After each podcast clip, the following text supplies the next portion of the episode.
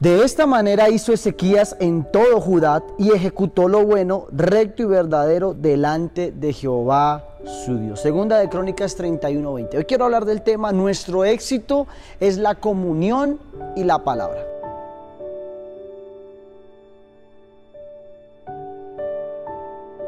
Es importante comprender que tanto el éxito como el fracaso están dentro de nuestra propia vida.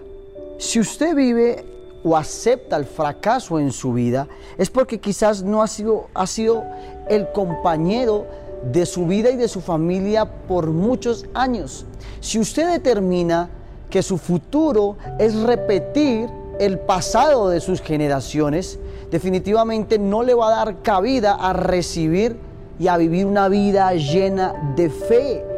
Si usted y yo empezamos a pensar como hijos de Dios, que poseemos eh, privilegios registrados en la palabra y decide apropiarse de ellos haciendo velar por sus derechos, entonces Jehová abrirá las puertas y vamos a poder entrarlas por ellas como unos conquistadores y efectivamente hacia el éxito.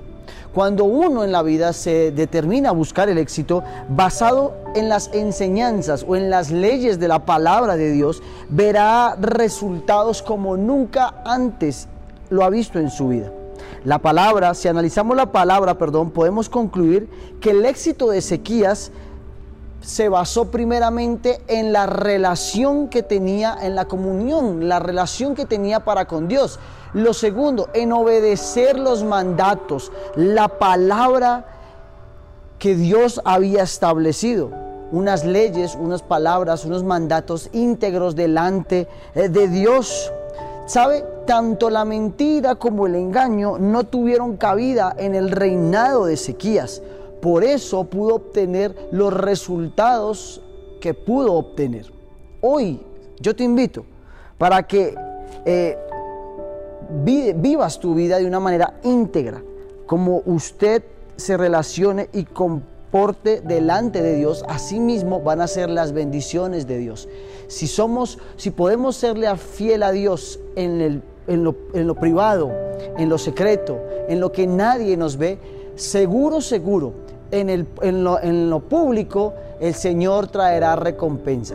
Enfócate en fortalecer tu relación con Dios, en la comunión con tu Padre, en la comunión en la palabra. Si quieres conocer a Dios como tu Padre, lo puedes encontrar en la palabra como ese amigo, como ese consolador, como ese Padre. Fortalece tu relación a diario con el Señor y verás cómo el éxito te va a alcanzar. ¿Qué tal si oramos? Padre, te damos gracias hoy en este día, por este nuevo día, por este nuevo tiempo devocional. Hoy, Señor, nos traes al diseño original, relación, comunión para contigo, volver a la palabra, a los principios que han sido establecidos en la palabra. Señor, sabemos que en el mundo estamos pasando diversas situaciones adversas. Hoy en día, Padre Celestial, se honra lo que tu palabra deshonra y se deshonra lo que se supone que deberíamos honrar, porque está escrito en la palabra.